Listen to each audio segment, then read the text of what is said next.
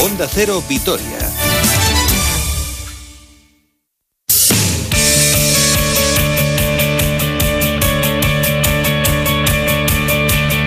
Hola, ¿qué tal? Saludos y muy buenas tardes. Una hora 46 minutos 6 segundos de este jueves 10 de diciembre de 2020. Tiempo para el deporte aquí en Onda Cero Vitoria. Nos vamos a ir hasta las 2 del mediodía con muchos temas. Hablaremos del partido de baloncesto del Vasconia, de la victoria del Araski y de muchas otras cuestiones, pero lo primero es hablar del programa de actos para el centenario del Deportivo Alavés que se ha presentado hace apenas unos minutos en la sala de prensa de Mendizorroza, con varios actos, evidentemente todo condicionado por la pandemia, pero insisto, con numerosas actividades que van a desarrollarse y quién mejor para contarnos todo que Esther Díez, que es la responsable del centenario del Deportivo Alavés. Hola Esther, buenos días. Hola Roberto Gunón. Bueno, Esther, pues evidentemente, ¿no? Todo condicionado, como la vida en general, por la pandemia, pero creo que tenéis más de 100 actos, ¿verdad? Efectivamente, más de 100 acciones que desarrollaremos tanto de manera presencial como online y sobre todo un año muy ilusionante. Eh, nosotros estamos más con el foco en, la ilusión que en el condicionante que nos encontremos. Tenemos ahora mismo un plan con cinco ejes principales, que son los que hemos presentado en rueda de prensa esta mañana, y no van a ser más que el pistoletazo de salida de, todo un año por delante para celebrar 100 años de historia, que son muchos. Eh, los actos los habéis titulado El viaje de nuestra vida. ¿Por qué? Eso es. Eh, hemos elegido el viaje de nuestra vida, Gurevisicha Covidaya, como eje central, como hilo conductor, digamos, en torno al cual se vincularán todas las acciones que pongamos en marcha con motivo del centenario. Eh, lo que hemos querido representar con el viaje de nuestra vida es proponer una unión entre las situaciones vitales que cada aficionada y cada aficionado del deportivo a la vez eh, seguro eh, han estado conectadas en muchos momentos de su vida con la propia trayectoria del equipo, colocándole así de una manera transversal con respecto a los recuerdos más memorables de, todas estas personas que conforman la afición y la familia El Azul. Mm, así que de alguna forma, Esther, al final vais a intentar que de alguna forma el, aficionado eh, interactúe ¿no? en estas acciones. Eso es, el, enfoque participativo va a ser muy importante este año. Siempre lo sería porque eh, sin afición eh, no tiene sentido el, centenario. Necesitamos que lo vivan con nosotros y que compartan esa, esa vida conjunta que en este caso es eh, toda, la, toda la historia del, del, deportivo a la vez. Entonces va a ser muy importante involucrarles en todas estas acciones que comentábamos, tanto las hagamos presenciales como online. Hablabas de cinco grandes proyectos, ¿cuáles son? Mira, el primero de ellos empieza por el libro. Eh, hemos escrito un libro centenario, bueno, hemos colaborado con un gran historiador como es Santiago de Pablo, es catedrático de Historia Contemporánea de la Universidad del País Vasco y él ha sido el responsable de recoger con exactitud y con el mayor rigor científico posible toda la evolución histórica del club. Ha sido un trabajo de investigación muy serio. Eh, próximamente ya podremos compartirlo con, todos, con la afición, con los medios de comunicación y podréis ver el, resultado de este, de este gran trabajo. El segundo proyecto es eh, La Baraja. Con motivo del 100 aniversario del Deportivo Alavés, hemos sumado esfuerzos junto a la empresa alavesa Naipes Heraclio Fournier, porque ellos en el 2020 celebran también su 150 aniversario. Así que nos hemos unido para diseñar una baraja conmemorativa compuesta por 40 naipes ilustrados a mano y protagonizados por jugadores de todas las épocas del, Deportivo Alavés.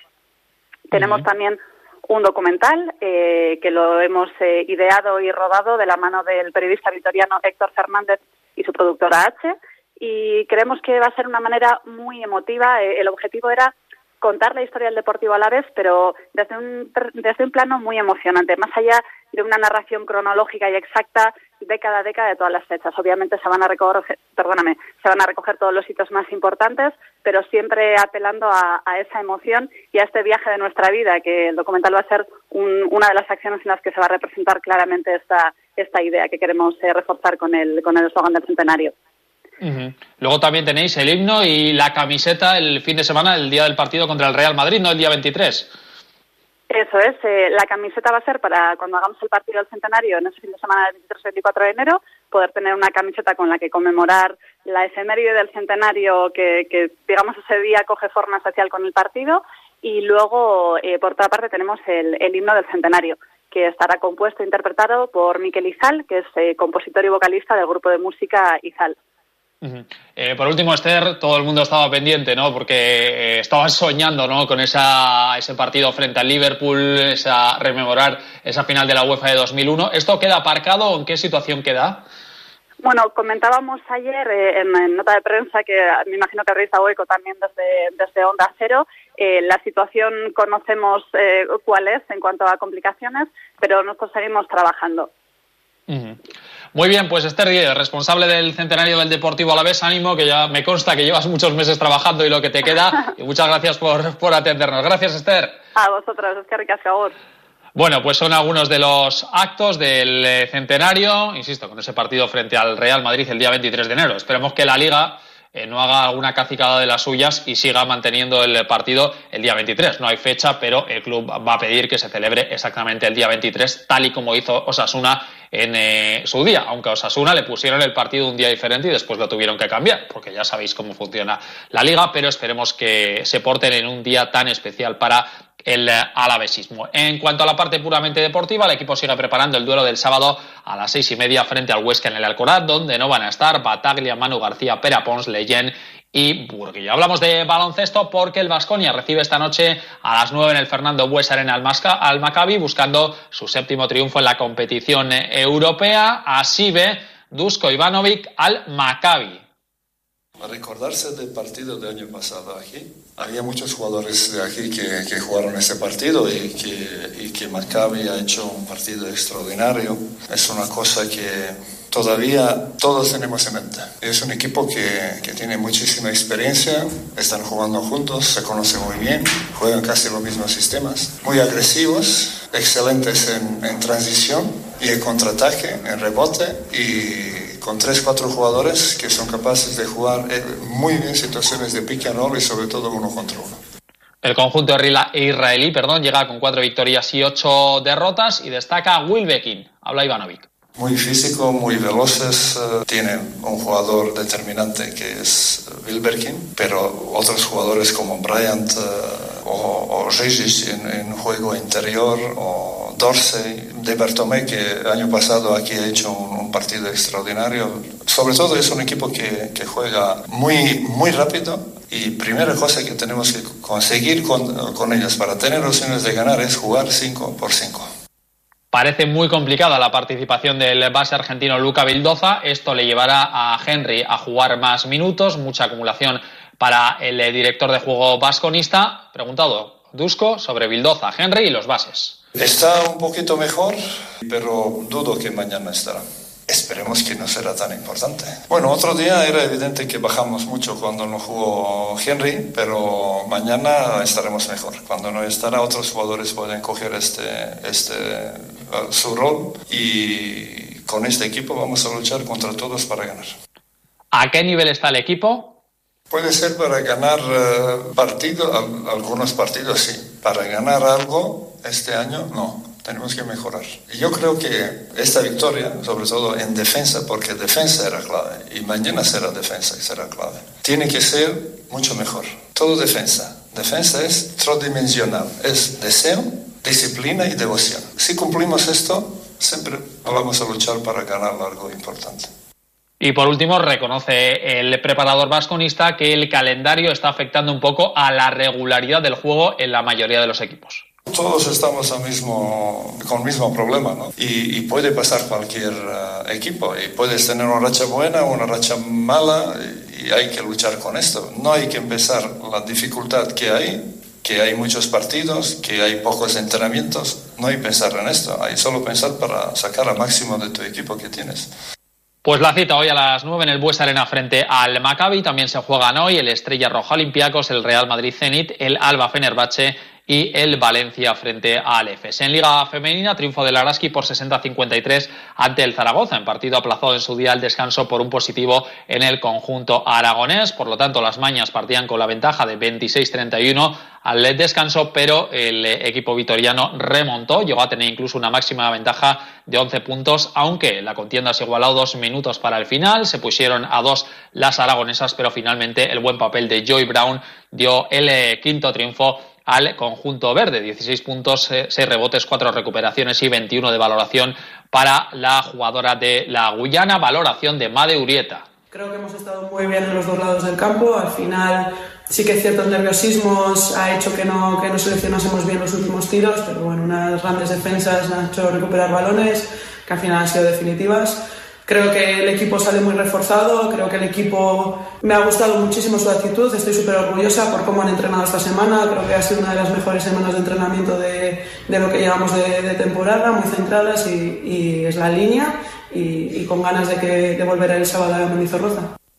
Y hablamos de nuevos éxitos en el eh, deporte femenino de nuestro territorio, porque si el lunes charlábamos con Elena Loyo, que se clasificaba para los próximos Juegos Olímpicos de, Tokio, con la séptima mejor eh, marca española de la historia en maratón. Ayer charlábamos con Maider Orbe, una campeona de España de gimnasia rítmica a sus 18 años. Hoy saludamos a Dina Buceid, que se ha proclamado campeona de España de veteranas en Murcia en eh, badminton. Hola Dina, buenos días.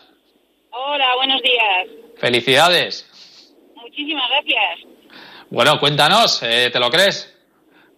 Eh, bueno, cuando termino la final, la verdad es que me he hecho a llorar pensando de que, ostras, que soy campeona de España. O sea, el título era como muy fuerte. No lo había, había conseguido alguna otra medalla, bronce y plata en el Campeonato de España, pero nunca la oro y encima en individual. Y muy contenta y muy feliz, la verdad. Bueno, además, eh, ganaste tus cuatro partidos, así que una trayectoria inmaculada en el torneo, ¿no? Eh, sí, sí, gané los dos más asequibles y luego para mí era como una semifinal y una final. Eh, fueron las dos complicadas con sus cosillas en, pues en algunos momentos críticos de los, del partido, de que de eso que empiezas a recordar a tu gente, de las ganas que tenían que pues, de ganar y sobre todo las mías. Pero muchas muchas emociones dentro del partido que es muy rápido, que son 22, 23 minutos de partido que te pasan muchas cosas. Mm. ¿En la situación actual has podido celebrarlo o no has tenido ni tiempo para ello? Eh, no, no he podido. Bueno, lo he celebrado con mi hija y con mi marido. y ellos lo han celebrado a la distancia. Cuando yo estaba en Murcia también lo, celebraron, como ahora es muy, muy, muy normal lo del telemático, pues lo hicimos vía Zoom. Pero bien, bien. Muy bien. oye, te he leído en una entrevista que vas a estar jugando hasta los 80 años, ¿es verdad o qué? Eso me gustaría y más también. A ver si, a ver si tengo salud y, puedo hacerlo. bueno, eres jugadora y además presidenta del Juice Badminton. ¿Qué es más difícil, ganar un campeonato de España o dirigir un club? Eh, bueno, dirigir un club tiene muchas cosas, porque aparte de entrenadora tienes que ser, bueno, aparte de todo el papeleo que hay que llevar, encima tienes que ser psicólogo de todos los deportistas que tienes y... Pero contenta, contenta. Tengo un equipo muy buena gente, tanto niños como adultos, y la verdad es que están con unas ganas de entrenar, que hoy nos han dado una buena noticia, que a partir de ahora, por lo menos los federados, vamos a poder empezar a entrenar. sí, que eso, es, un alivio, ¿no?, para todas las familias. Sí, sí, pero lo, lo, que más importa, más que los federados, esos niños que los escolares, los escolares están que se suben por las paredes, y yo creo que haciendo las cosas bien, podrían empezar a entrenar. Así a ver si tienen suerte y los pobrecicos están, bueno, más los padres que los niños. Muy bien, pues eh, Dina Abucet, ¿cómo se dice tu apellido? Abucet, en árabe. Vale, Abucet, que, que tiene su dificultad. Muchas gracias y enhorabuena por el título. Muchísimas gracias a ti. Bueno, y acabamos hablando de pelota porque Urruti Coechea va a ser baja en el campeonato del 4 y medio por mal de manos, así que Oñach Bengoechea pasa directamente a semifinales, unos cuartos de final del 4 y medio que comienzan mañana en eh, Bilbao y los dos otros partidos tendrán lugar el domingo en el frontón Astelena de Eibar. Apenas 16 segundos para llegar a las 2 del mediodía, aquí lo dejamos. Mañana les emplazamos a una nueva cita a partir de las doce y media en más de uno Álava. Hasta mañana. Adiós.